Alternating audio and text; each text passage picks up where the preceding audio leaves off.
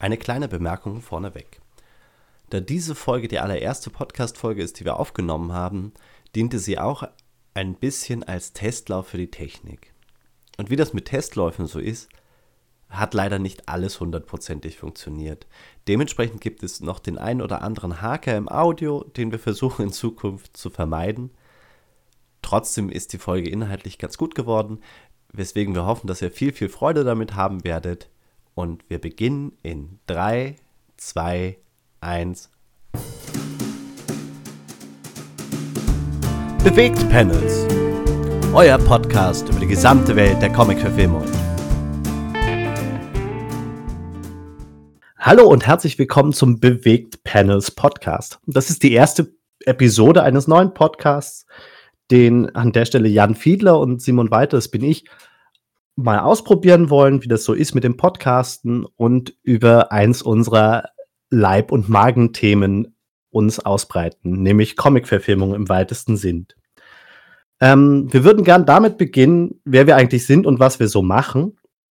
Und natürlich, was für Comics wir selber lesen und was für Comic-Verfilmungen wir gerne schauen. Jan, magst du einmal Hallo sagen und beginnen mit einer kurzen Vorstellung? Gerne. Hi, ich bin der Jan. Ähm, wer bin ich, was mache ich? Ähm, machen ist eine schwierige Sache, aber ich habe auf jeden Fall eine Ausbildung als Synchronsprecher und werde das auch weiterhin verfolgen. Ähm, ah, Comic-mäßig. Ich glaube, ich würde nicht übertreiben, wenn ich sagen würde, ich habe so ziemlich jeden Deadpool-Comic gelesen, den es gibt. Ich ich glaube, das kann ich mal so sagen, ohne, ohne zu übertreiben. Das ähm, kann ich mir vorstellen, ja. Ansonsten, ich bin hauptsächlich Marvel-mäßig unterwegs und DC, ah, habe ich eher so einen oberflächlichen Eindruck von dem Ganzen. Uh, aber wenn ich jetzt sagen müsste, DC Lieblingsstory, auf jeden Fall jetzt ist vom Uh, Batman Who Lost, das war uh, großartig. ähm, Simon, wer bist denn du? Ja, hi, ich, ich bin Simon. Äh, wir kennen uns tatsächlich aus, äh, aus dem Synchronsprecherkurs, Jan und ich, äh, und sind da eben beide drauf gekommen, dass wir äh, Comic-Verfilmungen ziemlich gut finden und da irgendwie sehr, sehr viel konsumieren und schauen. Ähm, was ich ansonsten mache, ich habe viel in, in der Kinder- und Jugendarbeit gearbeitet, bin derzeit auf Arbeitssuche. Aber schaue halt auch ähm, viele Comic-Verfilmungen und lese auch Comics, habe früher sehr, sehr viel X-Men gesammelt und irgendwie möglichst viel davon gelesen und konsumiert. Würde nicht sagen, dass ich alles gelesen habe. Also das ist zu viel. Es gibt wahrscheinlich inzwischen zu, ja. Zu, zu, zu viel für ein Menschenleben, um wirklich alles gelesen zu haben. Aber habe dementsprechend da eine ganz stattliche Sammlung, bin dementsprechend auch eher auf, dem, auf der Marvel-Seite äh, der Superhelden-Comics unterwegs. Bin aber ansonsten auch immer mal wieder bei kleineren Geschichten wie äh, der Umbrella Academy oder so zu Hause, wo man auch ähm, kleine und ein bisschen andere Geschichten erzählen kann im, im Comic-Format. Umbrella Academy ist auch ziemlich gut. Ja, ja, mhm, auf jeden genau. Fall. Also so, so, sowohl die Verfilmung als auch die Comics. Aber dazu kommen wir später in diesem Podcast einmal. Würde das ist auf jeden Fall noch ein Thema, was man ansprechen muss. das ist richtig. Das ist richtig. Wir haben uns tatsächlich für, für diesen Podcast ja einiges vorgenommen. Ähm, und wir würden eigentlich gern das Ganze so ein bisschen in Staffeln unterteilen. Und für die Staffel 1 haben wir ein bisschen das offensichtliche Thema genommen, nämlich Superhelden und Superheldinnen-Teams. Ähm, aber der Plan ist schon, später nach dieser ersten Staffel das Ganze auch noch mal ein bisschen weiter auszubreiten, weil Comics sind ja nun nicht nur Superhelden, auch wenn es inzwischen ein großer Part ist, sondern es gibt halt genauso Asterix und Obelix, Lucky Luke, ähm, Yoko Tsuno und viele, viele andere Comics, die mitunter auch verfilmt wurden, wo man dementsprechend auch mal reinschauen kann. Willst du damit sagen, Lucky Luke ist kein Superheld? Er, er schießt schneller als sein Schatten. Schatten. Sehr schön. Sehr schön. Das ist richtig. Das ist richtig. Von daher, er passt schon rein. Auf der anderen Seite, wenn man sich die Realverfilmung mit Till Schweiger als Lucky Luke anschaut, dann bleibt davon halt nicht viel übrig von. Ja, das, ja. Ja, das sind schmerzhafte Erinnerungen. genau. Ähm, ja, na, zudem, äh, wir müssen ja auch nicht nur in diese Richtung gehen, man kann ja genauso, äh, in den Graphic Novels gibt es ja auch ganz, ganz viele Sachen, die halt nicht unbedingt Superhelden sind. Also es gibt zum Beispiel einen sehr, sehr guten Anne Frank Comic. Okay, davon wusste so ich ganz, auch ganz nichts. Anders. Davon Eben. wusste ich auch nichts. Cool. Cool. Und ja, also inzwischen gibt es da wirklich, wirklich viel. Und einiges ist auch verfilmt. Von daher kann man das, glaube ich, dann noch mal ein bisschen weiten und irgendwie sich auch noch andere Sachen anschauen.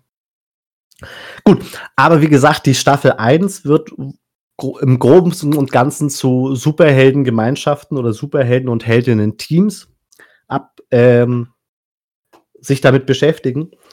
Deswegen würde ich gern eigentlich diese Folge damit beginnen.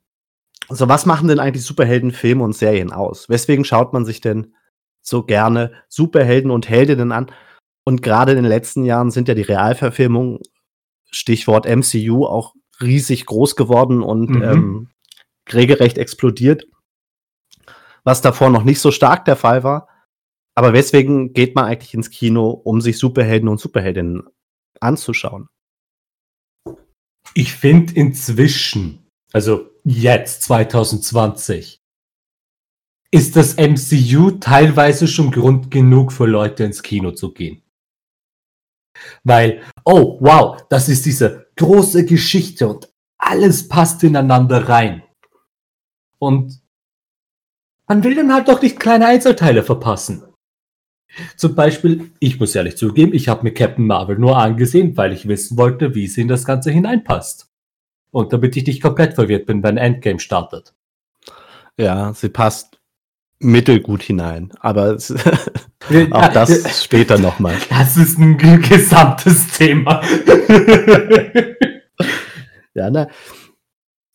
Ich glaube ja tatsächlich, dass Superhelden und Superheldinnen eigentlich schon ganz, ganz lange irgendwie im, im Kino vorkommen.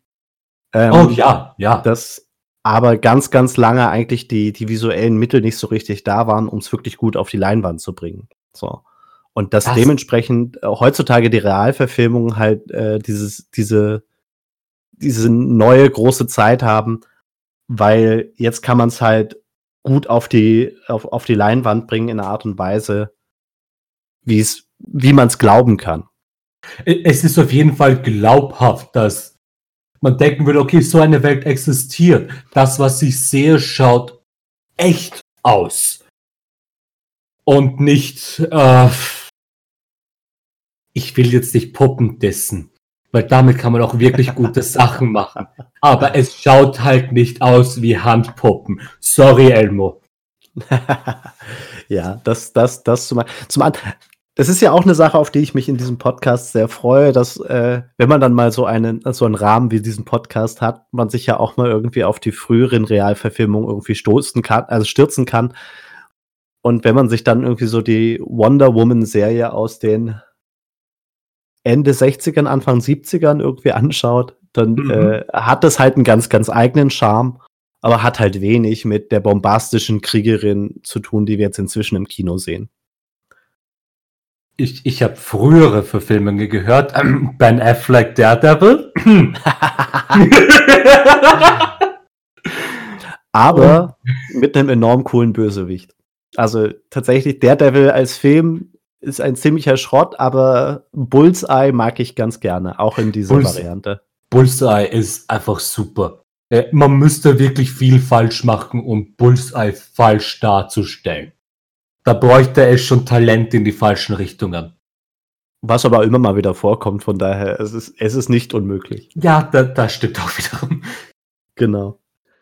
Gut, aber wegen dem, warum schaut man die sich überhaupt an? Lassen wir das MCU mal als dieses bombastischen Magneten für das Ganze mal aus. Leute identifizieren sich mit diesen Charakteren, die auf, die auf dieser Leinwand sind. Weil ich weiß noch, ähm, als ich mir den ersten Spider-Man-Film angeschaut habe, also den ersten Spider-Man, den 2002 Raimi Spider-Man-Film mit Tobey mhm. Maguire. Ich war, fünf Jahre, sechs Jahre, sowas. Ich hätte nicht in dieses Kino reingehen dürfen, ja. Aber äh, äh, wir haben es irgendwie hinbekommen. Und ich sitze da, ich erinnere mich daran. Und ich sehe diesen Nerd, der von einer Spinne gebissen wird. Und auf einmal Superkräfte hat? Ich war damals schon Nerd. Ich war, glaube ich, das einzige Kind, was ich kannte, das Pokémon gespielt hat. Ich war der Nerd, ich war dieser Außenseiter-Typ. Und auf einmal ist da dieser Nerd- und Außenseiter-Typ auf der Leinwand. Und der ist der Coole? Der, der jeder sein will? Ich denke, dieser Identifizierungsfaktor ist äh, schon ziemlich stark in dem Ganzen. Da gebe ich dir sehr recht. Da gebe ich dir sehr recht, dass man sich Bezugsfiguren auf der Leinwand, die besser klarkommen, als man selbst eigentlich sucht. Ja. Also trotzdem irgendwie kämpfen müssen dafür. Und also ich finde es ja sehr, ähm, sehr spannend, dass ganz, ganz oft diese Haut drauf Charaktere, die es ja eigentlich sind, und letztendlich geht es schon auch darum, dass es irgendwie ganz, ganz viel auf die Fresse gibt. Mhm. Aber dass die meistens im Hintergrund total intelligent sind. Ein Iron Man ohne, ohne, ohne das Genie dahinter würde nicht funktionieren. Überhaupt genau dasselbe mit Peter Parker. Also er ist auch super intelligent, aber auch super stark. Mhm. Also dementsprechend, es gibt ja tatsächlich sehr, sehr wenig wirklich dumme Haut drauf Charaktere in der ersten Riege. An der Stelle. Die meisten Superhelden sind, haben auch gut was in der mhm. Birne dahinter. Auf jeden Fall man, man könnte sagen, Hulk, wenn er in Hulk-Modus ist, ja. Aber da ist trotzdem noch Bruce Banner drin.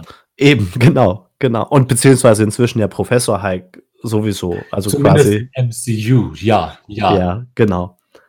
Ähm, also, ja, von daher, das finde ich ganz spannend, aber vielleicht macht das auch genau diese Identifizierung irgendwie, diese große breite Identifizierung irgendwie möglich, mhm. dass du da äh, immer sowohl auf der intelligenten als auch nicht ganz so intelligenten Seite etwas findest, womit du dich gut identifizieren kannst und wo du dann einfach sagen kannst, hey ja, so würde ich auch gern sein und schau, wie viel davon schon bei mir da ist. Ja, es ist auf jeden Fall ein. Hey, ich, ich weiß, ich wiederhole mich jetzt, aber es ist halt ein motivierender Faktor. Auf jeden Fall. Absolut, absolut.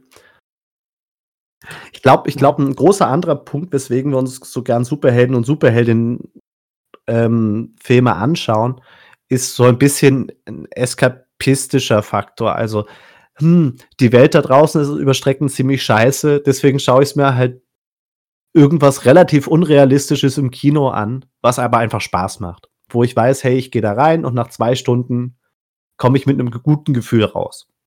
Das auch, das auch auf jeden Fall, ja, ja. Und das hat man halt, also das gehört so irgendwie zur DNA von Superhelden und Superheldinnen-Filmen ja absolut dazu. Weswegen auch meistens die Story, wenn man ein bisschen genauer drauf schaut, ein ziemlicher Flachwitz ist. Also da geht es nicht mei meistens nicht sonderlich tief. Es reicht ja. immer noch für ein oder zwei Plotholes mehr. Ja, auf jeden Fall. und, und deswegen sind, deswegen finde ich auch, dass die DC-Filme wahrscheinlich nicht so gut angekommen sind weil sie oft diesen Fröhlichkeitsfaktor irgendwie ausgelassen haben.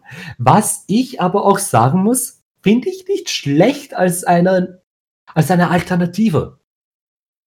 Weil DC ist nun mal diese eher dunklere Sache.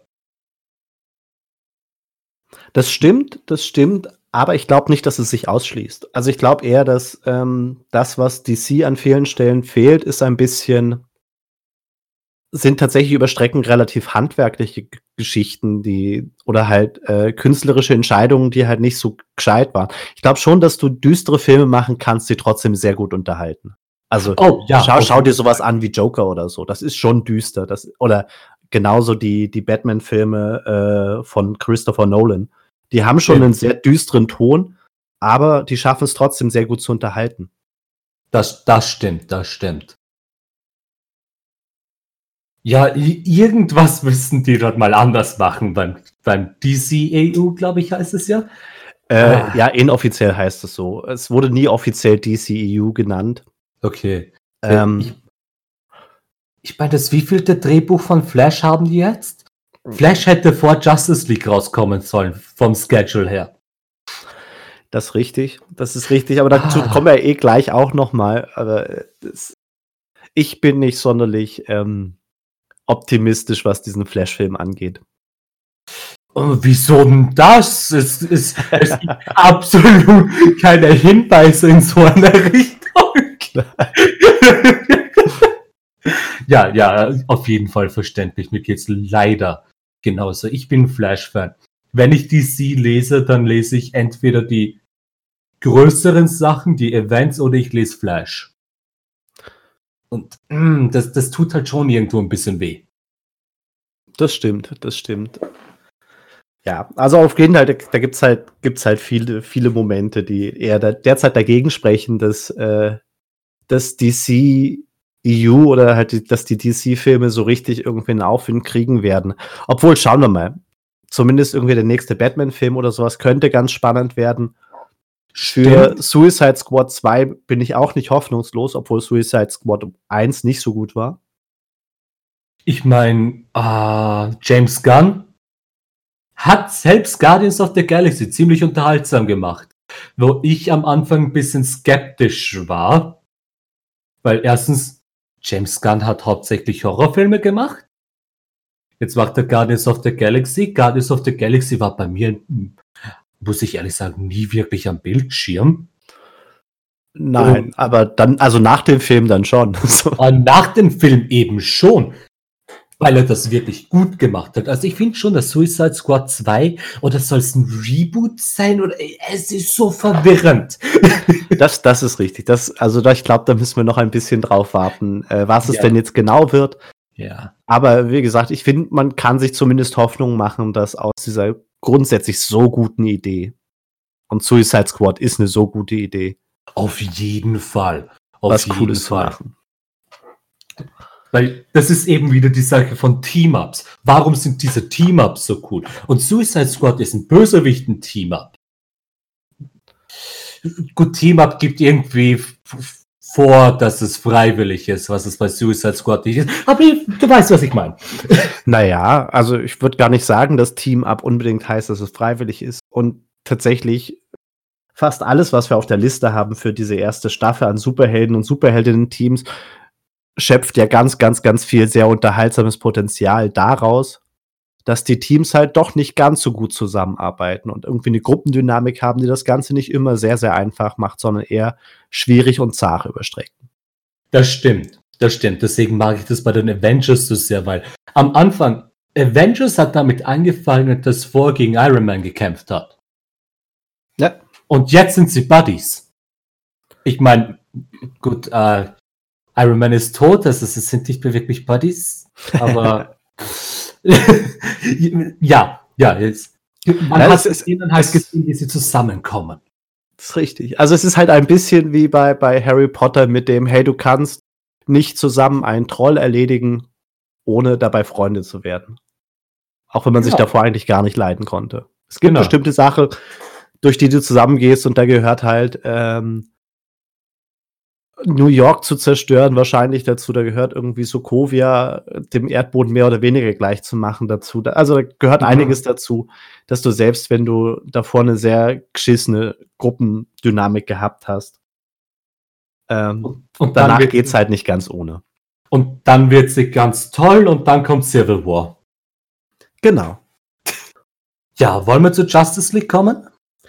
Ähm, ja, gleich. Ich würde davor noch einmal kurz ähm, zwei, drei Worte oder zwei, drei Sätze verlieren über das, was wir in dieser ersten Staffel vorhaben. Ähm, Die Idee ist, äh, die, in dieser ersten Staffel sieben oder acht Folgen zu machen und sich halt jeweils ein Superhelden-Team beziehungsweise eigentlich immer einen bestimmten Film oder eine bestimmte Serienstaffel vorzunehmen. Wir würden heute anfangen mit Justice League, der Realverfilmung von 2017. Ähm, würden dann im selben Jahr bleiben und das nächste Mal die Defenders. Äh, Defenders war auch 2017? das war auch 2017, da sind wir im selben Jahr. Alter, wo ist die Ähm, Zeit hin?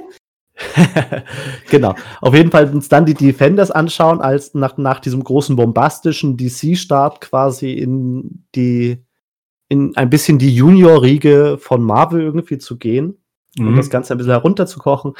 Dann würden wir weitergehen mit der Liga der außergewöhnlichen Gentlemen, die, glaube ich, offiziell schon auch in den DC-Comics drin sind, allerdings halt ganz, ganz außerhalb der Superhelden, Superheldinnen-Reihe mhm. da an der Stelle stehen. Ja. Ähm, dann, also da sind wir dann Anfang der 2000er, womit wir auch dann Anfang der 2000er wäre wär danach äh, Birds of Prey, was ja irgendwie dieses Jahr zum einen groß verfilmt wurde, aber es gab davor schon mal eine Fernsehserie. Ähm, der Birds of Prey in einer bisschen anderen Zusammensetzung, die so den Charme einer 90er oder spät 90er Serie haben. Dann würden wir so als vielleicht ein bisschen der, der Höhepunkt dieser Staffel, aber halt als großer Bummer irgendwie uns mal mit den Avengers, mit Infinity War und Endgame auseinandersetzen. Yep. yep dann weiter mit, dann weiter irgendwie wieder ein bisschen weg von Marvel äh, hin zu, den, zu der Watchmen-Verfilmung von Zack Snyder. Was dann, auch irgendwie DC ist inzwischen. Genau. Dann bleiben wir bei DC äh, und sehen einen der Hauptprotagonisten von heute nochmal wieder, nämlich äh, indem wir uns irgendwie die Doom Patrol Serie, die ja vor ein paar Monaten rausgekommen ist, einmal anschauen. Und dann der Platz Nummer 8 ist noch der am, am wackligsten. Äh, würden gerne eigentlich noch äh, eine Zeichentrickserie oder einen Zeichentrickfilm ans Ende setzen. Und da wäre eine Möglichkeit, entweder in Richtung halt Justice League zu gehen, um die Staffel mit Justice League zu starten und zu enden. Mhm. Oder aber eventuell sowas wie Freedom Fighters, was quasi eine Zeichentrick-Variante, die aus dem Arrowverse kommt, wäre. Das kenne ich gar nicht. Das, das ist ja das Gute an diesem Podcast, dass man im Zweifelsfall auch noch mal ganz, ganz tief herum recherchieren kann, was denn eigentlich wurde und sich auch Sachen zu Gemüte führt, an denen man sonst eventuell ein bisschen vorbeigelebt hätte. Yep. Genau. Aber das ist so ein bisschen der Überblick für, für die nächsten sieben bis acht Folgen. Wenn wir es soweit schaffen. Das ist ja gerade ein bisschen auch der Testrun. Hey, Podcast, ist das was für uns?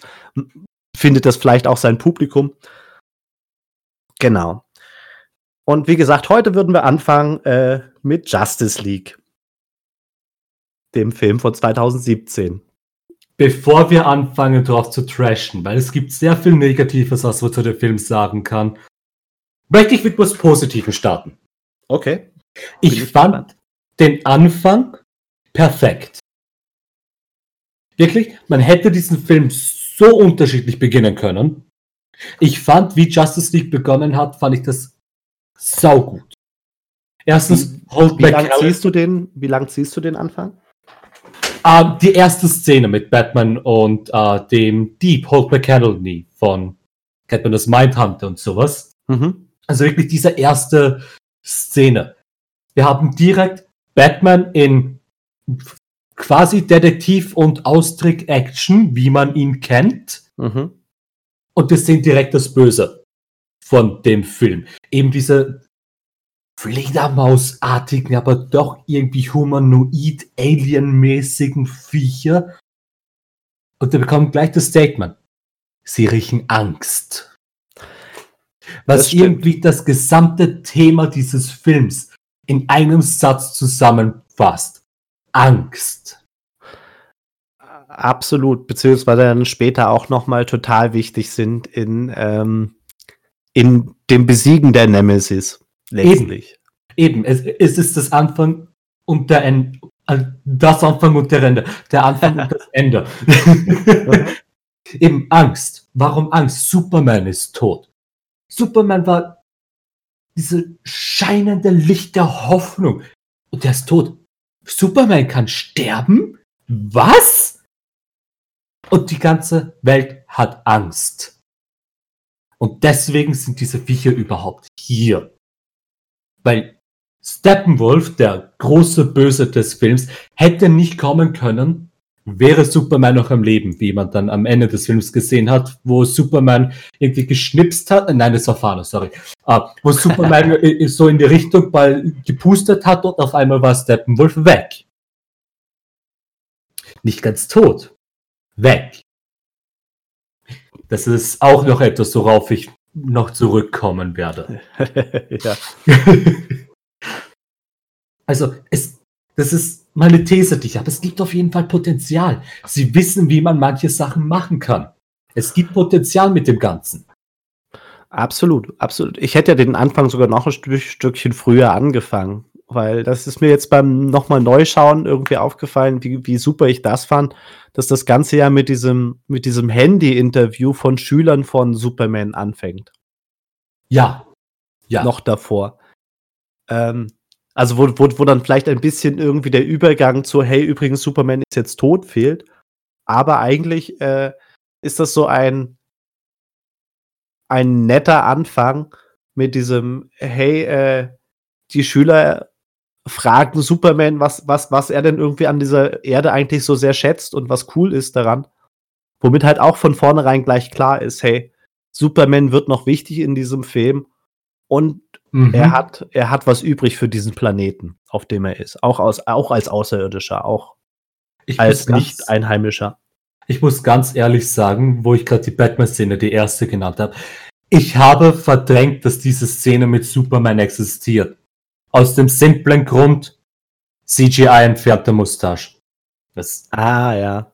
Ich, ich habe mir das angesehen und habe mir gedacht, nein, ah, ich kann nicht von seiner Oberlippe wegschauen. Es, es sollte etwas da sein, aber es ist nicht da. Wollte mir wirklich erklären, dass, dass wir Filme haben, die Schauspieler um 30 Jahre jünger machen, aber wir können keine Barthaare entfernen?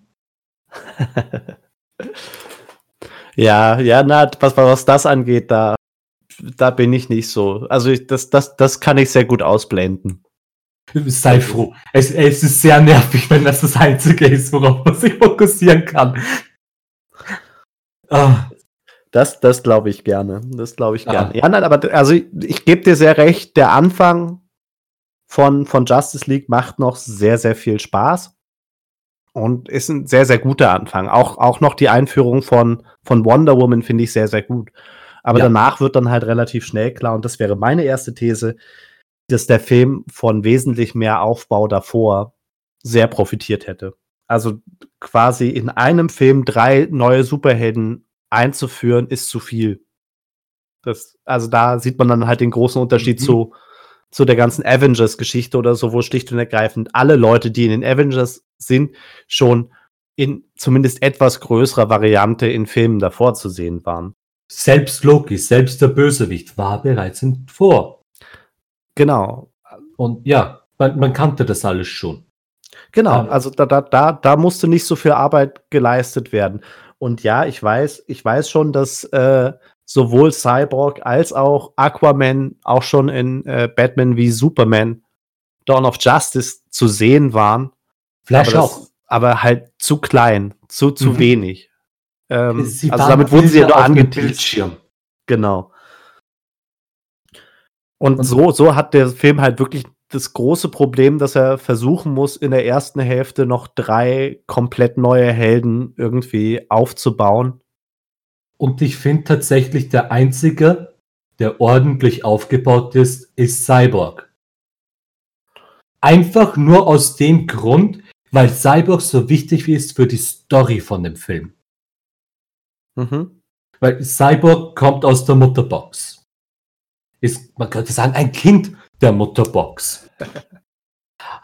uh, und deswegen wird Cyborg so aufgebaut. Ich finde, aber das ist auch eine meiner Thesen. Flash, Cyborg und Aquaman hätten alle vor dem Film eine Origin Story gebraucht. Ich habe Wonder Woman gesehen und habe gedacht, hey, das macht sie also jetzt. Und als ich und als ich dann Aquaman gesehen habe in der ich weiß nicht, kann man das noch eine Hütte nennen? Schon irgendwie, oder? Die, mhm. Wo die ganze Ansammlung war, in dieser Hütte war, habe ich mir gedacht so, oh, hm, was ist das nicht das ist der von dem Bildschirm in dem anderen Film mit Martha, genau. Ja, Batman vs. Superman ist für mich nur der Film mit Martha. Ich, ja. Ah! ah. Weil auch in Batman vs. Superman hat das Cyborg von diesen drei Bildschirmhelden, Flash, Cyborg und Aquaman, die beste Einführung. Eine fucking Folterszene. Fast Folterszene. Irgendwie sowas war das ja in die Richtung. Ja, genau, es war halt, er, er hängt da als äh, Stück, Stück Fleisch noch rum und die Mutterbox baut seinen Körper auf. So. Genau, genau. Allerdings auch da, also dann, wie gesagt, da würde ich dir insofern widersprechen. Also ich gebe dir recht, Cyborg hat den besten Aufbau in äh, Justice League, aber hat, finde ich, trotzdem zu wenig Aufbau. Ja, Weil man ja, sieht ihn halt eigentlich Fall. ständig bloß als der Grumpy-Typ, der, der, der seinen Vater doof findet. Auf also man, versteht, warum er seinen Vater doof findet. Das ist das, ja. was uns die Szene, Szene in Batman wie Superman irgendwie ein bisschen zeigt, warum man diesen Vater absolut doof finden sollte. Aber Und dann auch fehlt halt ein bisschen das Fleisch darunter. Ha, weil er ein Cyborg ist. Mhm. ja, ab, nein, nein, nein, ich gebe auf jeden Fall recht. Cyborg hätte dennoch mehr Aufbau gebraucht. Er hätte einen eigenen Film gebraucht. Fuck it. Von mir aus macht Cyborg macht einen Cyborg-Film ohne Cyborg. Also ohne ihn als Cyborg. Und endet den Film mit der Szene aus Batman vs. Superman. Einfach seine gesamte Geschichte davor, die auf diesen Unfall aufbaut. Also hin, hinzufährt, in die Richtung geht halt. Macht den gesamten Film das. Und dann irgendwie so die letzten die letzten paar Szenen. Einfach der Vater rettet, rettet den Jungen, die Mutter ist gestorben und der Vater versucht, den Sohn zu retten. Und dann endet mit der Szene aus Batman vs. Superman. Das wäre mehr als genug Aufbau gewesen, meiner Meinung nach. Absolut, absolut. Weil Beziehungsweise, also, äh, ich finde ja, es braucht im Zweifelsfall gar keinen kompletten Film als Aufbau. Weil, wenn man sich anschaut, ähm, eine Wonder Woman, die hat zwar schon davon profitiert, dass davor noch dann irgendwie ihr eigener Standalone-Film kam, aber die hatte, die hatte in Batman wie Superman schon gut Aufbau. Ja. Die hatte da einiges an Screentime, hat eine Rolle in der Geschichte gespielt und war halt nicht nur für ein paar Sekunden auf dem Bildschirm zu sehen. Auf Nein, jeden sie, Fall. Sie, sie, stand auf der anderen Seite des Bildschirms und hat sich das angeschaut. Auch wenn ich mir ehrlich gesagt gedacht habe, von wo ist sie jetzt genau gekommen? Und dann Ey. auch die Frage gestellt, die sie, die Batman in Justice League dann Wonder Woman gefragt hat. Warum bist du im Schatten? Warum stehst du nicht im Rampenlicht? Ja. Eh. Aber wie gesagt, also da dieser Aufbau fehlt dann halt bei Cyborg, bei Flash und bei Aquaman ziemlich. Mhm. Also auch, auch wenn der Aquaman-Film vor Justice League gewesen wäre, wäre es auch wieder was ganz, ganz anderes gewesen. Auf jeden Fall, weil ich habe jetzt den Film wieder geschaut und das Wissen einfach, was im Aquaman-Film passiert ist. Ich mochte den Charakter auf einmal viel mehr. Ich mochte Aquaman, als ich den Film im Kino gesehen habe, nicht wirklich jetzt, wo ich den Aquaman-Film dazu gesehen habe, ja, der Charakter macht viel mehr Sinn. Ich fand es um einiges besser mit dem Wissen. Mhm. Absolut. Absolut. Und ja, also ich glaube, über, über Flash brauchen wir nicht weiter reden. Also er hat halt. Ah. Also der, der ist der, wo man am ehesten noch sagen kann, der hat so ein bisschen Aufbau im, im Justice League-Film selbst. Also neben Cyborg, aber Cyborg ist wichtig für die Story. Flash nicht so sehr. Aber ah, hat halt insgesamt ja. so ein bisschen die, die nervig, die nervige Variante eines Comic Reliefs an der ja. Stelle abgefasst. Das Flash war in dem Film, er ist von von einem Typen, der einfach nichts konnte, außer schnell sein, was im Endeffekt das ja war, zu okay, ich habe eine Person gerettet. Oh, jetzt rette ich mehr Personen geworden. Und im Endeffekt war das dann alles, was er gemacht hat, aus seiner doch relativ coole, in Anführungszeichen, Kampfszene mit Superman. Weil ich fand, das, das, das war nicht cool für Flash, aber es hat die Power von Superman einfach genial gezeigt. Absolut, absolut. Und halt auch da wieder, also warum, warum, warum an der Stelle so eine große Rampe für Superman gelegt wird, der davor aber schon zwei Filme gehabt hat. Anstatt irgendwie die Screamtime an der Stelle nochmal wem anders zu geben. Mhm. Weil äh, Superman hätte auch ansonsten in der allerletzten Szene noch genug gestrahlt, dass er insgesamt im Film funktioniert hätte. Also das ganze Superman räumt nochmal mit, mit den Leuten, die ihn gerade aufgeweckt haben, auf. Hätte es, glaube ich, nicht gebraucht. Ich bin mir nicht sicher. Weil ich weiß nicht, ob ich eine Version von Justice League mehr mögen würde, wo Superman einfach aufwacht und okay, was ist das Problem? Los geht's ist. Aber genauso gut die fünf Minuten böser Superman waren dann halt auch eher schwach. Ey, also es ist halt so ein bisschen, entweder machst du wirklich viel aus dieser Idee, aber dann brauchst du so jemanden wie Steppenwolf nicht mehr und machst einen komplett eigenen Film drauf. Ey, es gab ja das Konzept, dass ähm, Snyder zuerst Black Superman machen wollte, einen bösen Superman. Das, was das, in den Injustice Comics und so drin ist, ja. So ähnlich, ja. Dass, dass sie ihn wieder versuchen, auf die gute Seite zurückzuholen. Nur, das hätte dann halt ansonsten wieder so einen dreieinhalb Stunden Film gemacht. Und ja, es, es, gab ja zwischendurch auch die Idee, und die gab es gar nicht so kurz, dass das Ganze ein Zweiteiler werden sollte. Also ja. ist dann, das ist dann ja vor allen Dingen, nachdem Batman wie Superman davor schon äh, eher mäßig erfolgreich war, irgendwie zurückgestutzt worden. Ja. Und angeblich hätte der zweite Teil dann mit Darkseid sein sollen. Mhm. Was ich für eine enorm schlechte Idee halte. Darkseid ist einfach so ein riesiges Ding für die Justice League. Das braucht Aufbau, ordentlich Aufbau und nicht nur Justice League Teil 1 Aufbau. Ja, ich glaube, ich glaub, wenn, wenn sie das verfolgt hätten, wäre Darkseid vorgekommen. Dann wäre die ganze Vorgeschichte von Steppenwolf wesentlich breiter geworden und Darkseid hätte darin passiert, also wäre darin vorgekommen. Ähm, weil so ist es ja jetzt, dass es sogar einen Moment gibt, wo Steppenwolf von Darkseid redet. Yep. Aber Leute, die, die nicht so viel Ahnung von, von der ganzen Lore rundherum haben, überhaupt keinen Plan haben, was, was er jetzt damit meint mit dem für Darkseid-Ding.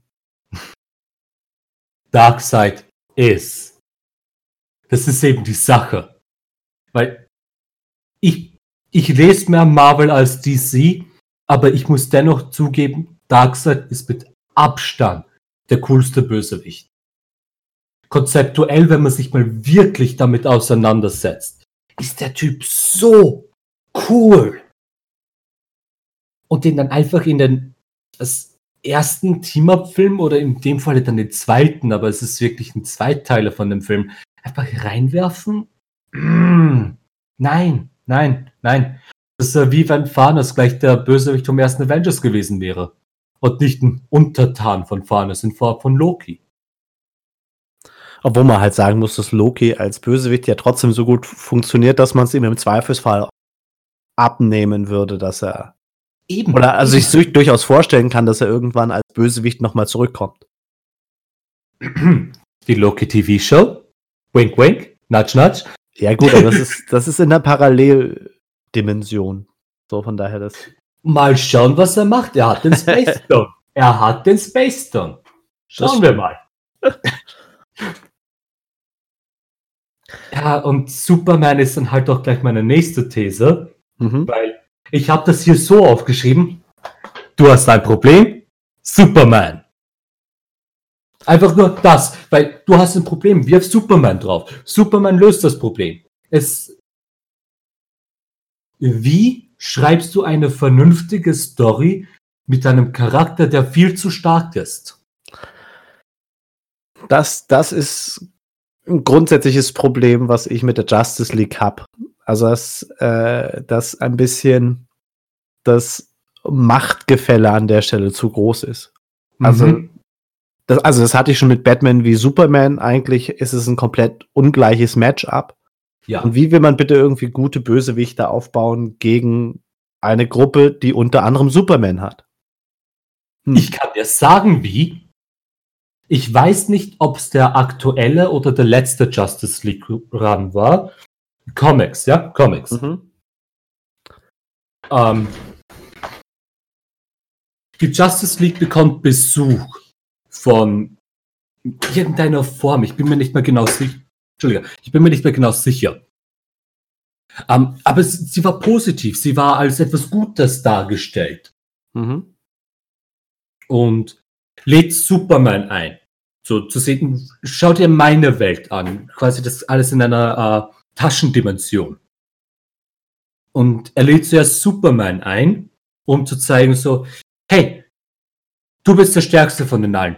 Wenn da hinten was Schreckliches ist, dann wirst du es doch am ehesten überleben.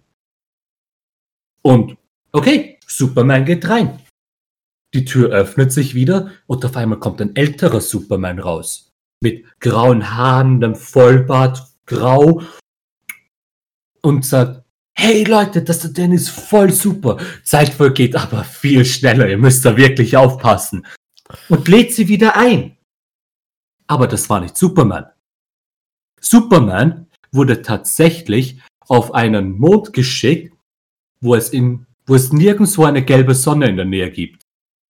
Heißt, Superman hat keine Kraft mehr. Und was sieht Superman um sich herum? Andere tote Superman. Dieses Wesen schaltet systematisch Superman aus dem Multiverse aus, indem es ihn auf diesen Mond schickt. Und die Justice League wird halt reingezogen und ist irgendwie Plan von diesem riesigen Bösewicht, von dem sie nicht wissen, dass es ein Bösewicht ist. Sie denken, das ist ihr Buddy Superman. Das heißt, wie schreibt man eine Geschichte um etwas, was viel zu stark ist? Man nimmt dieses Element einfach raus. Eh, was, was ja im, im Prinzip bei Justice League auch erstmal passiert. Also quasi mit dem Aufbau über Batman wie Superman war Superman ja aus dem Spiel genommen dass sie holen ihn viel zu unzufriedenstellend wieder rein. Es fühlt sich nicht verdient an. Absolut. Da, da gebe ich dir komplett recht. Da gebe ich dir komplett recht. Äh, und das ist, halt, glaube ich, auch wieder so ein Punkt, wo, wo das Pacing in dem Film nicht gut funktioniert. Oder wo, also der Film, glaube ich, vielleicht auch einfach zu viel will, weil die Geschichte ja dieses, äh, dieser verschiedenen Superhelden, die irgendwie zusammenarbeiten müssen, um Steppenwolf irgendwie klein zu kriegen, ausgereicht hätte, auch ohne dass sie noch zwischendurch Superman zurückholen müssen. Ja, ja. Ich finde, ich habe gerade eine Idee gehabt, wie man vielleicht Superman besser hätte zurückholen können. Und zwar? After Credit Scenes. Superman kommt im Film einfach nicht vor. Mhm. Justice League besiegt Steppenwolf irgendwie, sie treiben ihn zurück und haben dann ein Treffen und denken sich, Alter, wenn nochmal sowas daherkommt, sind die dieses Mal vorbereitet. Wir dürfen uns nicht noch einmal so überraschen lassen. Wir brauchen Superman. Mhm. Und dann beginnen sie vielleicht den nächsten Film damit, falls es denn einen gibt, Superman wieder zu beleben. Und dann könnte man eben wieder diese gesamte Dark Superman-Sache mit dem bösen Superman machen. Ich finde, das hätte besser gepasst. Absolut, absolut. Und zumindest in der Art und Weise, wie die Kämpfe mit Steppenwolf dargestellt waren, hätte das durchaus funktionieren können. Also die, diese, also auf der einen Seite komplett, aber das ist, glaube ich, auch ein Problem, was ich habe. Und dann kommen wir ein bisschen zu meiner zweiten These, dass Steppenwolf und die Mutterboxen eine der großen Probleme dieser Geschichte sind. Also einfach, weil Steppenwolf mal viel zu übermächtig ist und an einer anderen Stelle dann halt wieder viel zu wenig übermächtig. Das funktioniert mhm. nicht. Ich habe bis zum Ende nicht ganz verstanden, was die Mutterboxen jetzt so arges machen. Ähm, ich kann es dir nicht sagen. Also klar, die, die, also zumindest das, was erzählt wird, ist, dass die quasi die, die Kraterlandschaft des, äh, der Welt von Steppenwolf runterholen. Ja, aber okay. Also irgendwas hat es damit zu tun, dass Steppenwolf die Erde nicht erobern kann, wenn er sie nicht hat. Ja, irgendwie sowas. Aber halt also, halt wirklich irgendwas und so genau erklärt. Also wie gesagt, ich habe es nicht verstanden bis zum Ende. Allerdings könnte Steppenwolf das auch, auch so machen. man sieht ja, wie stark der Typ ist und dann hat er noch diese Armee von Angstdämonen. Und er hätte es doch so machen können, er braucht diese Boxen nicht. Meiner Meinung nach. Das glaube ich auch. Das glaube ich auch, dass, dass, dass es auch funktioniert hätte, zumindest so stark, wie er dargestellt wurde. Also klar, er holt sich diese Mutterboxen immer, indem er reinkommt, ein paar Leute fertig macht, dann sich das Ding schnappt und wieder weg, wegteleportiert. Also er kämpft diese Kämpfe ja nicht bis zu Ende. Aber gerade wenn man irgendwie schaut, was auf, äh, auf Themyscira gegen die Amazonen er abzieht, Mhm. Also, und das ist halt der Punkt, wo ich mir denke, boah, der ist ja krass, krass übermächtig. Vor allen Dingen, wenn man sich überlegt, dass ja eigentlich, zumindest hätte ich es so verstanden in den, in den anderen Filmen oder auch irgendwie in dem, was ich sonst so konsumiert habe, dass ja Wonder Woman gar keine besonders arge Amazone ist. Die ist eine ziemlich standardmäßige, normale Amazone. Ja, ja, sie ist zumindest in dem Status, wo sie jetzt ist, noch irgendwie, ah, klingt blöd zu sagen, im Training, aber sie ist im Training quasi. Sie, Genau, Sie wird also noch stärker.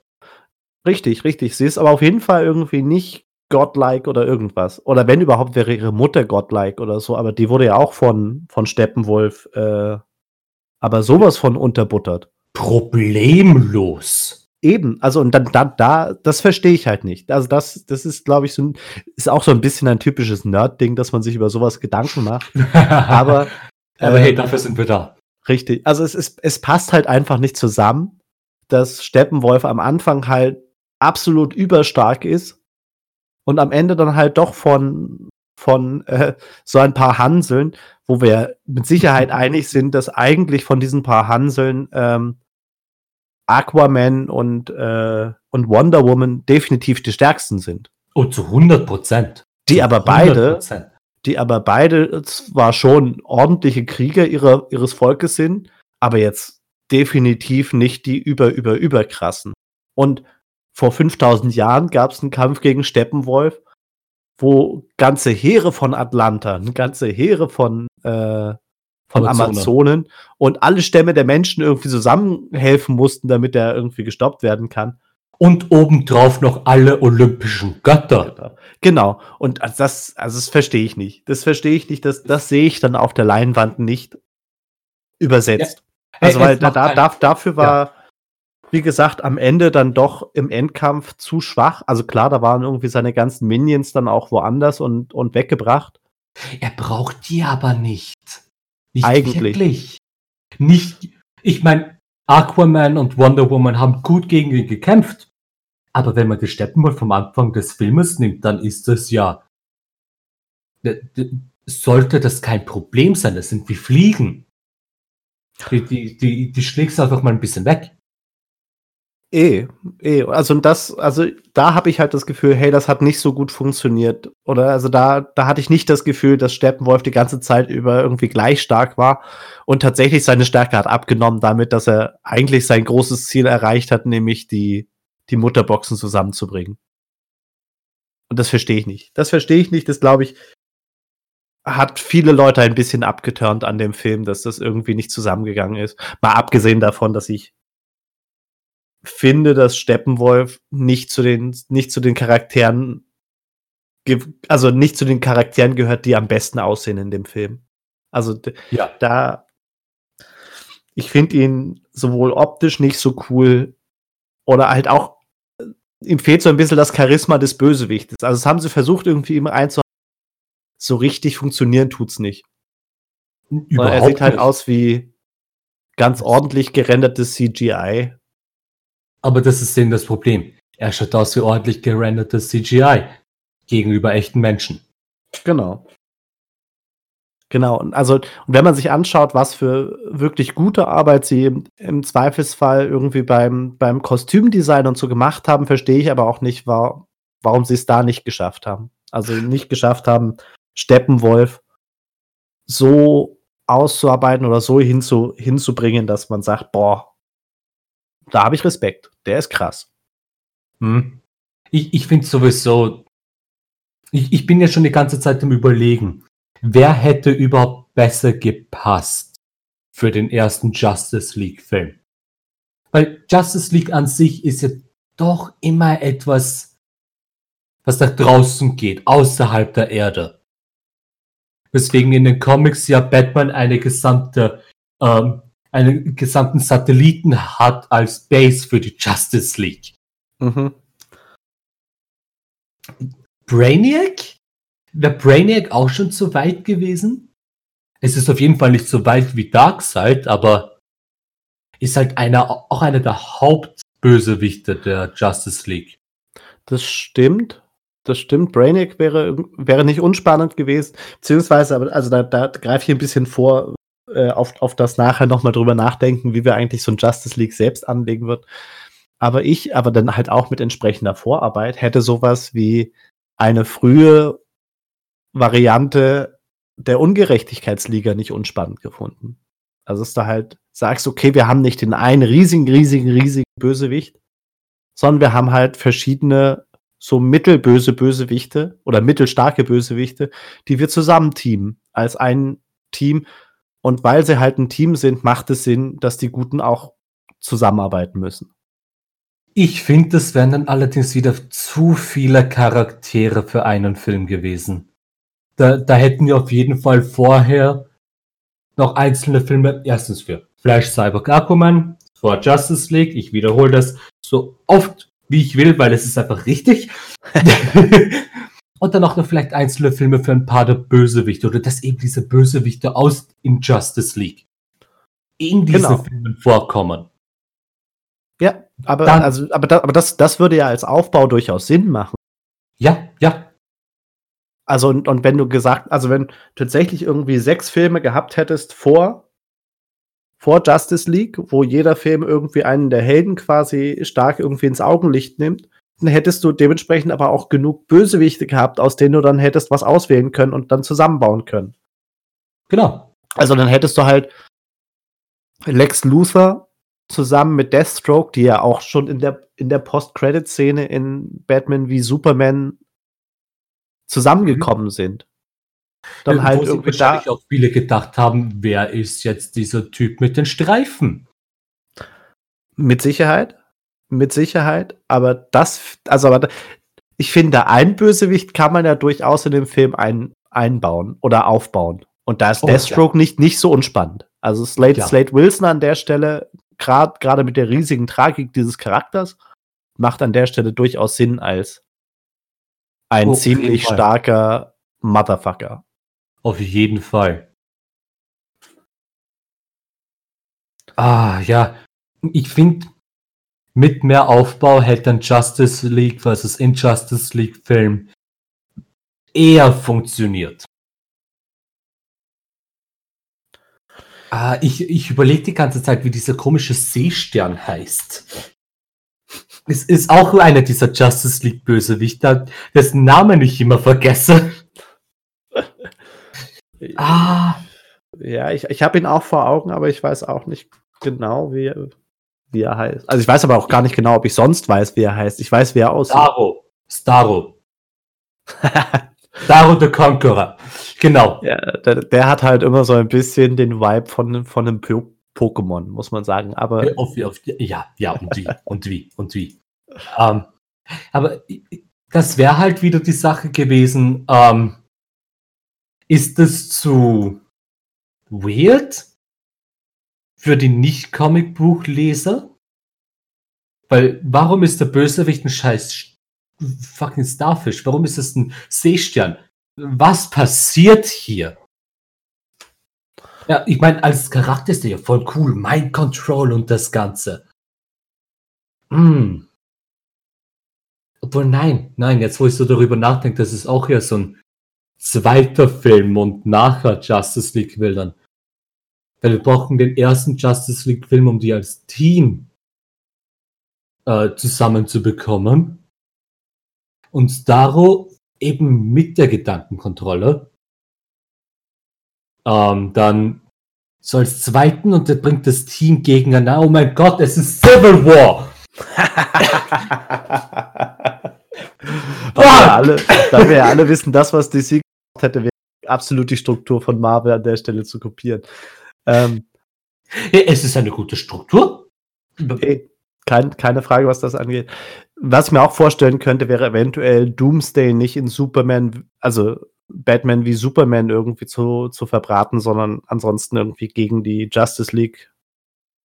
Ja, ja, Doomsday hätte auch auf jeden Fall funktioniert, wäre er nicht bereits eben irgendwie weggeworfen worden.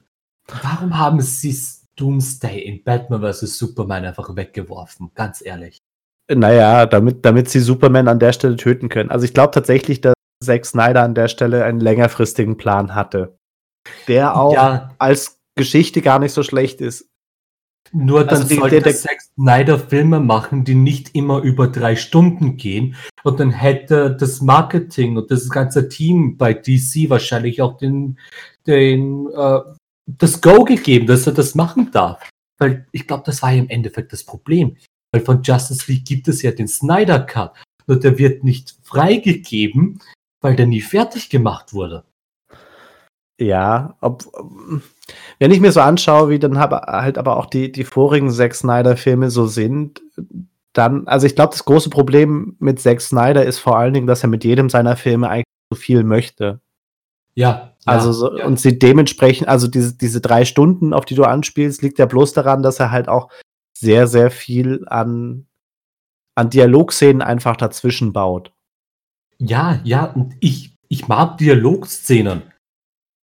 Nur dann schaue ich eine Serie. Dann habe ich gleich acht Folgen, sagen wir jetzt mal acht Folgen, ja? Mhm. Jeweils eine Dreiviertelstunde. Ich habe. Ich, ich, ich bin nicht gut in Mathe. Ich glaube, es sind sechs Stunden dann insgesamt. Äh, dann haben wir sechs Stunden. Sag mir einfach mal, es sind sechs Stunden. Ja, lassen wir mal Mathe komplett raus aus dem Ganzen. Es sind aber auch sechs Stunden. Es ist okay.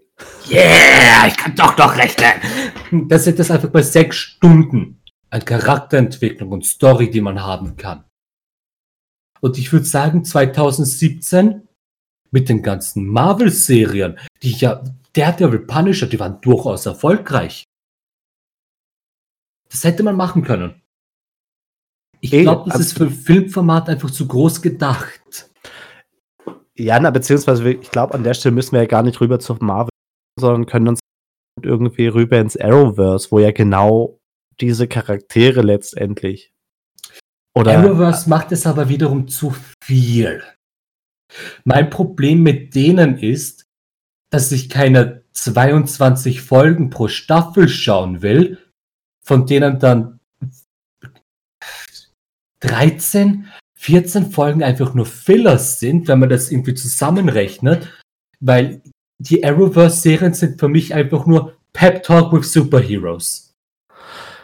Das stimmt, das stimmt, das hat auch alles seine handwerklichen Schwächen, aber funktioniert halt tatsächlich besser als die, die DC-Filme, weil ja. sie halt genau dafür mehr Zeit haben.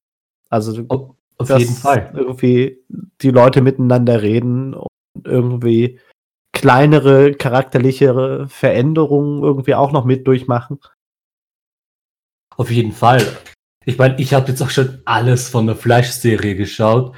Ich habe Großteil von Legends of Tomorrow. Ich bin nicht ganz up to date. Und Arrow, ich habe angefangen, da hatte Arrow bereits irgendwie fünf oder sechs Staffeln und ganz ehrlich, ich hatte ein bisschen Angst davor. Das, das, war, das war mir dann ein bisschen zu viel. Mhm. Aber ich würde da eher das Format von der letzten Agents of Shield Staffel nehmen. Die haben irgendwie zwölf Folgen. Ja. Haben sehr wohl noch Character Development und Dialogszenen dabei, aber sie treffen. Und ich muss sagen, selbst die Staffeln davor mit 20 Folgen, mhm. ich habe mich nicht gelangweilt gefühlt von irgendwelchen Filler. Das, das hatte alles irgendwo Bedeutung. Und ich finde, das kann man auf jeden Fall umsetzen. Du, hast, du hast auf jeden Fall mit, mit äh, mehr Folgen durchaus die Möglichkeit, ähm, gute Geschichten zu erzählen, aber natürlich auch immer das Risiko, dass es, äh, dass es zu viel wird und dementsprechend mhm. gestreckt wird. Das ist auch also dann tatsächlich nicht sonderlich einfach, in, wenig, in wenigen Folgen, also irgendwie acht Folgen, eine wirklich gute Geschichte zu erzählen oder sowas. Dazu kommen wir mit Sicherheit in diesem, in dieser Staffel auch noch. Defenders.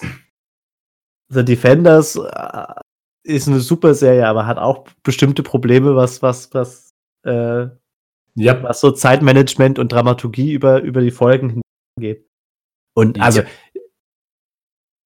ich bin sehr gespannt, was du. Ich habe auch noch nicht, also ich habe irgendwie drei oder vier Folgen mal reingeschaut bisher, was du zu Birds of Prey sagen wirst.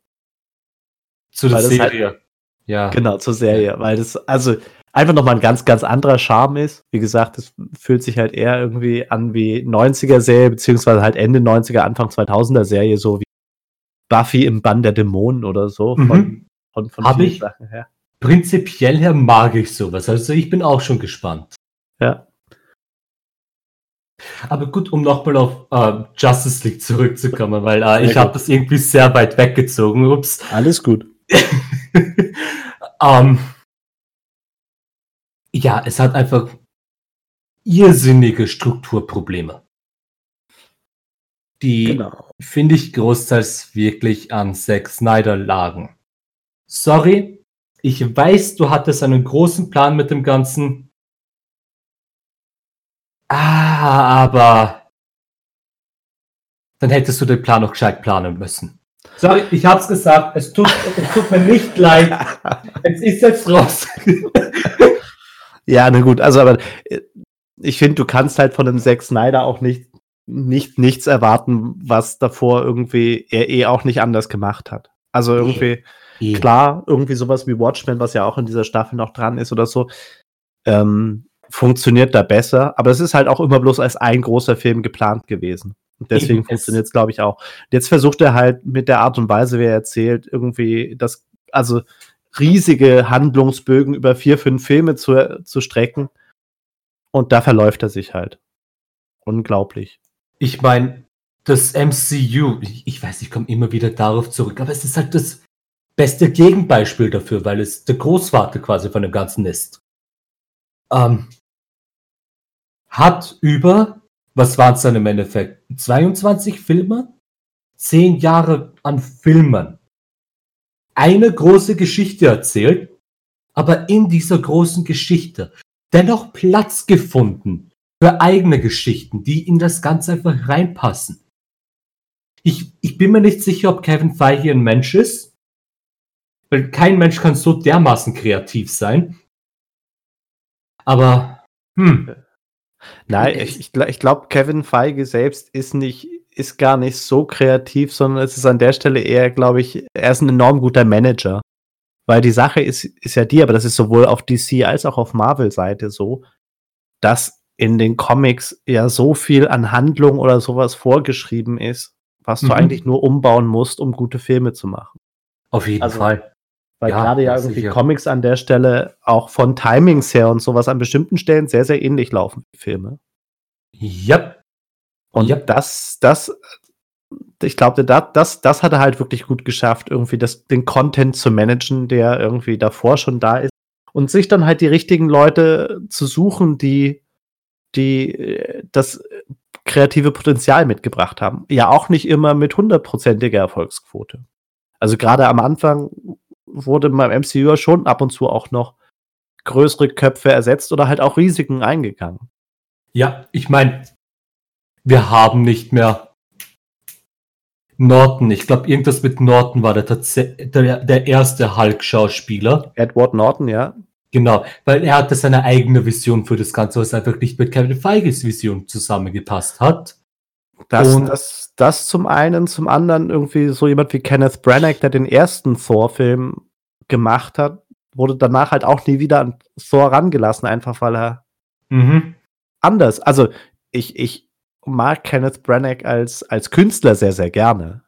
Aber ich finde halt, er passt eigentlich nicht so sehr in, diesen ganz, in dieses ganze Comic-Verfilmungsding. Und es macht schon mehr Sinn, wenn er Opern, Shakespeare und äh, und Hercule Poirot-Filme macht. Das wenn kann er gut. Wenn du irgendeinen MCU-Charakter als Operncharakter nehmen kannst, dann ist es vor. Ey, ich glaube auch, dass das, das, das, das, das, das, war der, das war der Grund, weswegen, weswegen das zuerst so gemacht wurde. Aber trotzdem hat es halt auf Dauer offensichtlich nicht gehalten oder halt auf Dauer nicht so gut gepasst sondern der Charakter musste weiterentwickelt werden, damit er gut in, ins derzeitige MCU reinpasst. Ich glaube auch, dass das ein bisschen der Grund ist, weswegen Thor längerlebiger ist als zum Beispiel ein Iron Man oder so. Mhm. Dass äh, der schon größere, größere Wandlungen durchlaufen, aber immer noch da funktioniert. Und Taika Waititi hat vor, finde ich, einfach so gut wiederbelebt. Weil äh, äh, man kann da reden über das, die ganze Sache mit dem Haarschnitt, aber da hat das einfach wieder gut reingefasst. Also ja, um wieder auf Justice League zu kommen. Der Regisseur ist sehr, sehr wichtig für einen Film. Sorry, ja. Zack. Aber an der Stelle muss man halt aber auch noch drüber reden, wenn man, wenn man es jetzt so stark irgendwie auf den Regisseur ähm, irgendwie rüberbringt, was, was, was für Probleme der Film hat, dass äh, auch mit diesem ganzen Hashtag Release Snyder Cut und so, mhm. dass es mit Sicherheit dem Film auch nicht so gut getun, getan hat, dass äh, Joss Whedon halt die Postproduktion übernehmen hat müssen und dementsprechend irgendwie Nachdrehs und so weiter machen muss. Einfach ja. weil Joss Whedon großartiger Regisseur und, und, und Visionär, aber passt halt definitiv nicht mit dem Zack Snyder zusammen. Überhaupt nicht. Aber das ist eben die Sache. Hätte Zack sich auf irgendwie mit dem Marketing oder was auch immer für ein Team das dann im Endeffekt ist, einigen können. Das, okay. Er macht vielleicht keinen Film, der jetzt fünf Stunden lang ist. Aber er, er fokussiert sich mal auf kürzere Sachen, also aka normale Kinofilmlänge und kann seine Vision einfach über mehrere Projekte ausleben. Ich denke, das hätte, wäre für ihn vielleicht auch eine gute Lehre gewesen. Ja, das kann sein, aber auf, also trotzdem sind wir insgesamt da jetzt ein bisschen bei einer Diskussion, äh, was wäre, wenn das wenn DC alle Entscheidungen anders getroffen hätte, die zu diesem Film ge geführt hätten. Also ich glaube, dass jeder andere große Regisseur oder jeder andere hm. Regisseur hätte was ganz, ganz anderes aus dem Stoff gemacht. Ja. Ich Und find, eventuell hätte es funktioniert, ja. unter Umständen aber auch nicht. Ich finde, DC hätte aber auch sehr viele andere Entscheidungen machen müssen, sorry, aber das gesamte Time-Management von, dem, von den Filmen war einfach nicht da. Nicht ja, wirklich da. Das ist richtig. Das ist, also, aber da, da merkt man halt, dass im Gegensatz zu, zu Marvel ähm, da halt so ein bisschen eine Führungslosigkeit bei ihnen da ist. Also es hat ja auch einen Grund, weswegen man Kevin Feige äh, als Namen durchaus präsent hat, aber wer bei DC der Entscheidungsträger ist, weiß man eigentlich nicht so richtig. Ich habe absolut keine Ahnung, wer das ist. Ich, hat sich, glaube ich, in den letzten Jahren auch ein paar Mal geändert. Aber ja, gut, das wird wahrscheinlich auch mitunter einer der Probleme sein. Absolut. Ah, genau. Aber, aber noch, noch, noch mal zu Justice League und zu, zu unseren Thesen. Die eine These, die, die ich jetzt noch nicht genannt habe, die aber was zu tun hat mit dem, was du vorhin gesagt hast. Ich glaube, was, was, was dem gesamten Film absolut fehlt, ist eigentlich eine stärkere Identifikationsfigur. Die hat er nicht. Mhm. Die mhm. kann an der Stelle auch nicht Batman sein, weil Batman, obwohl es ein total spannender Twist ist mit dem, hey, ich bin ja weniger menschlich als das Alien, verunmöglicht ja. er aber damit absolut, dass man sagt, hey, das ist der Typ, mit dem ich mich identifiziere. Ja, ja. Was, was anders funktioniert als in anderen Batman-Filmen oder so. Also bei Christopher Nolan oder so hat man mit dem Christian Bale durchaus irgendwie halt mitfühlen können, auch wenn man selbst kein Milliardär ist. Ja man hat es geschafft, dass er irgendwie trotzdem Identifikationsfigur ist. Und alle anderen, die es sein könnten, ähm, bringen es halt auch nicht auf den Punkt Wonder Woman, weil ihr dann irgendwie zu wenig Präsenz gegeben wurde. Die hätte es unter Umständen gekonnt. Barry mhm. Allen wäre dafür tatsächlich, obwohl ich seine Performance gehasst habe, also die, die Flash-Performance in dem Film gehasst habe, ebenso, wäre prädestiniert gewesen dafür dass er irgendwie in den Mittelpunkt kommt, um die Geschichte anhand von ihm zu erzählen. Weil er so von, von der Situation aus, der er kommt, noch am ehesten an normalen Menschen quasi dran ist. Die, das ganze Team von denen hatte auch irgendwie keine Führungsperson. Na, das, das haben sie aber bis zum gewissen Grad ja sogar äh, zum Thema gemacht, dass mhm. Batman es am liebsten gehabt hätte, dass, dass Wonder Woman das macht Batman aber das, das Zwischenmenschliche überhaupt nicht auf die Reihe gebracht hat. das ist So, halt also das, das, das, das hat äh, von der Story her tatsächlich ja sogar noch Sinn gemacht, dass sie das nicht hatten. Aber dann brauchst du halt umso mehr eine Identifikationsfigur innerhalb des Teams, mit der das, das Publikum mitgeht, wo es sagt, ja, ja, das ist der Sympathieträger, durch dessen Augen wir bis zum gewissen Grad diesen, diesen gruppendynamischen Prozess erleben können. Ist Steppenwolf der Identifikationsträger? Weil im Nein. Endeffekt macht ja dann niemand die Justice League und ich glaube, er mag sie auch nicht sonderlich. das, das stimmt, das stimmt, aber, aber er hatte halt auch zu wenig, zu wenig tiefer, als dass man sich gedacht hätte, boah, krass, ich verstehe, warum der das macht, deswegen fühle ich mit ihm. Ja, ja, ja, auf jeden Fall, auf jeden Fall. Ah, Also dementsprechend meine These ist definitiv, äh, dass eigentlich du überhaupt keine Möglichkeit hattest, dich mit irgendwem zu identifizieren. Und deswegen war es dir auch ein bisschen wurscht, was da passiert ist. Obwohl er über Ja. Strecken wirklich, jetzt mal rein optisch, um nicht die ganze Zeit bloß irgendwie Bashing zu betreiben dem Film gegenüber, einige wirklich coole Sachen passiert sind. Also einige der, der, der, der Action-Szenen machen wirklich viel, viel Spaß. Ich muss auch sagen, von einem äh, Kinostandpunkt, also von einem komplett Cinematography-Standpunkt, die Farben des Films, die Farbtöne, was es damit übertragen will, waren on point. Das war genau richtig. Auch wenn der Sprung zu Ende hin sehr stark war mit dem starken Rot in Russland, fand ich dennoch, dass, ähm, dass das Farbliche das einfach immer gut übertragen hat. Wir beginnen mit dem, mit der Trauerzeremonie von Superman. Es ist dunkel, es regnet, es ist allgemein sehr düster. Oder wir haben die Szene, wo Wonder Woman Batman die Schulter wieder einrenkt. Mhm. Und wir, und wir haben da dieses, es kommt dennoch Licht hinein. Aber es ist doch düster. Aber dieses Licht drängt das Düstere weg. Eben von diesem Standpunkt her hat das auch wiederum sehr viel richtig gemacht. Das, das sind eben so diese unterliegenden Sachen, die auch Emotionen in einem Film tragen, nicht nur die Schauspieler. Und Absolut. Und also und das, das ist halt auch dann wieder ein bisschen äh, ein Ding, was Snyder dann halt wiederum wirklich gut kann, Ja, ist, sind Farbregie und halt das Ganze optisch cool machen. ja. Obwohl es trotzdem sagen würde, es, es ist nicht der stärkste Snyder-Film an der Stelle. Äh, Also auch, auch vom optischen Standpunkt nicht. Aber insgesamt passiert da viel, was man sich wirklich gerne anschaut. Nicht aufgrund der Story, sondern halt aufgrund ähm, der Visual Effects und halt auch, ein, auch einfach der visu visuellen äh, Entscheidung, die er da getroffen hat. Fall. Mhm. Auch Wie wenn gesagt, wie gesagt, das CGI von Steppenwolf ist Ja. an der Stelle mal ganz, ganz weit nach zur Seite. ja, Das, äh, das war nix. Ich fand tatsächlich das CGI aus seinen Angstdämonen gut. Da, da fand ich es gut. Eben, weil die, aber wir waren halt auch nie lange genug im Bildschirm, dass man das, dass man das irgendwie sehen hätte können. Das stimmt, das stimmt. Ob, was, was, was mich da immer ein bisschen irritiert hat, ist, dass ich fand, dass die so technisch ausgesehen haben, gegenüber dem Steppenwolf, der halt so archaisch dahergekommen ist. Also, wo man nicht das Mhm. Gefühl hatte, hey, da ist jetzt krasse Technik am Werk.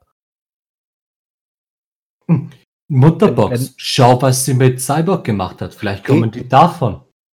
Naja, klar, das, da, da hat es dann wieder funktioniert. Ich fand halt bloß Steppenwolf hat, ist da dann halt auch wieder so rausgefallen. Mhm.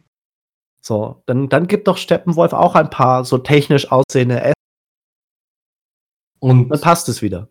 und lass sie nicht ausschauen wie Play-Doh-Nudeln. genau, Play-Doh-Nudeln, denen du noch diese zwei lustigen Zacken an, ans Kinn gemacht hast, damit er Mhm. noch ein bisschen gruseliger aussieht. Genau. Und dann halt, und dann hast du das halt durch den Renderer geschickt. Und du, das, das hat das gerendert und jetzt ist es im Film drinnen. Es ist ein, eigentlich ein Stop-Motion-Film. Ja, ja, na das. hm. Ja. ja. Genau. Also ich bin auf jeden Fall mit meinen Thesen durch. Ich auch. Sehr gut. Ich auch. Ich glaube, ich glaub, wir haben jetzt auch schon tatsächlich eine ganze Zeit lang über den, den Film auseinandergenommen. Yep. Ähm, vielleicht, vielleicht geben wir noch mal irgendwie in ein, zwei äh, Sätzen ein Fazit zu dem, zu dem Film. Ich muss Sehr sagen, dass trotz, trotz der ganzen Probleme, die er hat, äh, hat er mir beim jetzt noch mal Wiederschauen eigentlich mehr Spaß gemacht, als er mir früher gemacht hat. Aber ich glaube, es ist, es ist halt ein Film, der, der, wenn man ihn sehr wach schaut und wenn man auf bestimmte Sachen achtet, mehr Spaß macht, als wenn man ihn einfach bloß so schaut. Auf jeden Fall. Ich finde, wie gesagt, sehr gute Ideen, viel Potenzial. Von der Managementseite einfach sehr schlecht ausgeführt. Mhm.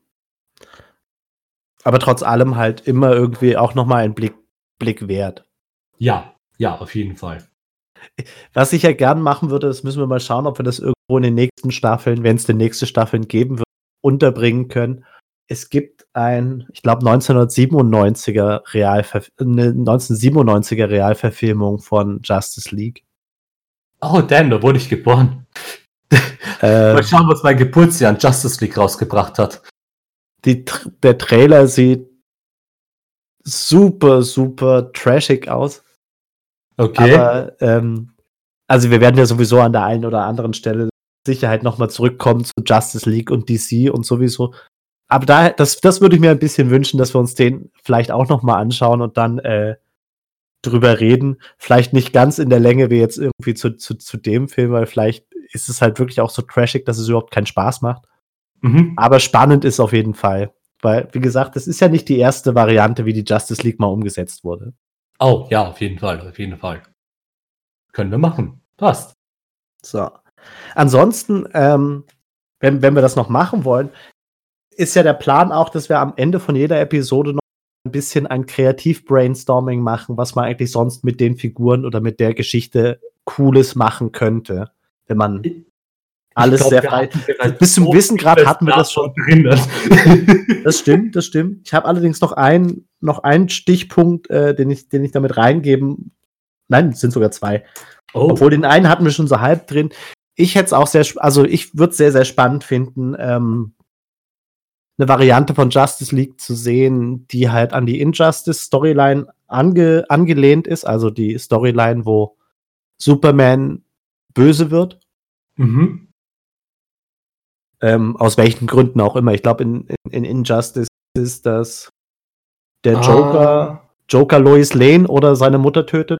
Eins von beiden. Nein, nein. Superman bringt den Joker um. Und das, das Ja, ja, aber, aber, aber, aber das macht er ja auch nicht wegen nichts, sondern Ja. Joker bringt irgendwen um, dann bringt Superman den Joker um und ist ab dann böse. genau, das, das hat ihn irgendwie über die Grenze geschubst. Genau.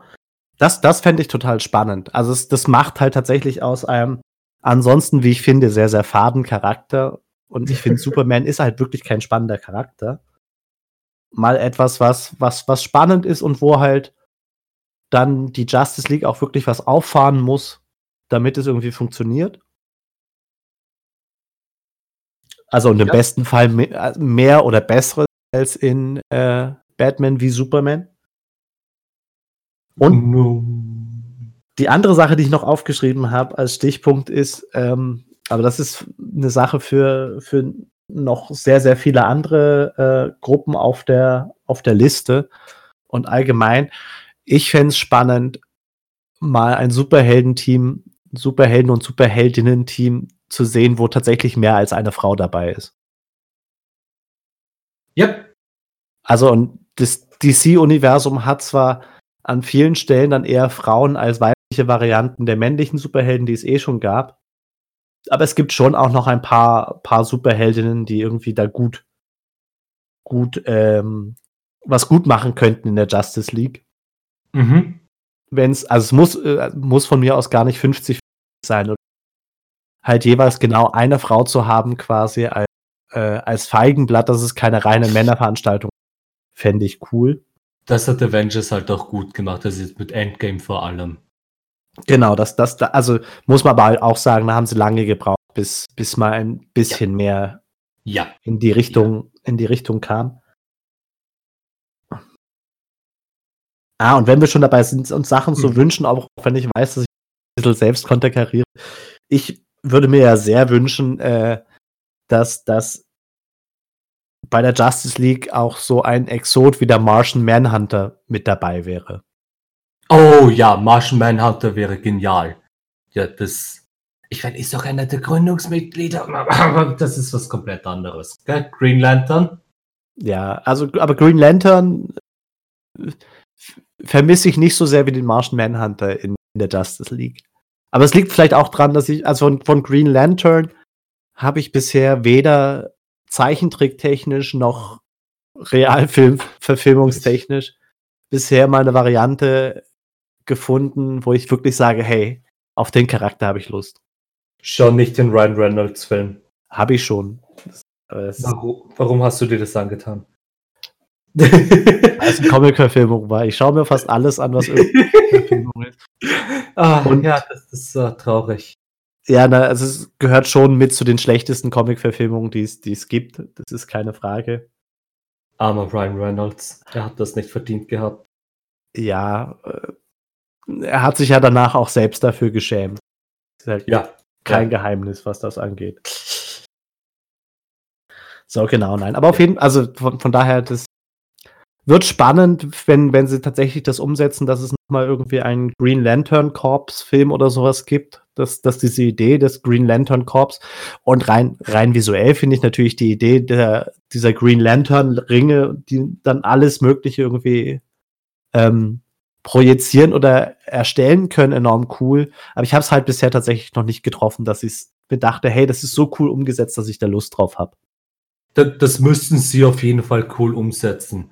Ich glaube, es gibt eine Serie, die ganz gut war. Kann sein, dass ich es mit Band 10 verwechsle. Mein Gehirn funktioniert gerade nicht sonderlich. ich weiß nicht, weil wenn ich gerade an ein Green Lantern Zeichentrick denke, ich muss auf einmal die ganze Zeit nur an Band 10 denken. What the fuck? mhm, mhm. Ja, aber. Ja, aber auf, also kann schon sein. Ich habe mit Sicherheit auch nicht alles Lanterns gibt. Ich habe auch ganz, ganz viele von den Zeichentrick-Sachen, was die Justice League angeht, noch nicht gesehen. Ich, hm, Entschuldige, ich glaube ich auch nicht. Sicher nicht. Aber genau. meine Verbesserungsvorschläge sind sowieso über das Ganze verteilt. ich ich habe mich da nicht zurückgehalten. Das passt ja eh. Passt ja eh gut, dass man es irgendwie dann rausbringt, wenn es gerade irgendwie dran ist. Aber sehr gut. Ich ja. glaube glaub tatsächlich, wir haben jetzt über eine Stunde gecastet, dafür, dass wir, also dass ich ursprünglich mal die Idee hatte, hey, lass uns mal irgendwie 20 bis 30 Minuten ja. anpeilen. Ist das ich, eh schon glaub, irgendwie eine ganz, ganz gute Zeit? Ich glaube, das ist nicht wirklich, das hat nicht wirklich geklappt. Nein, das, also ist, das ist ja okay. Und wie gesagt, solange es float, passt das ja voll. Sowieso.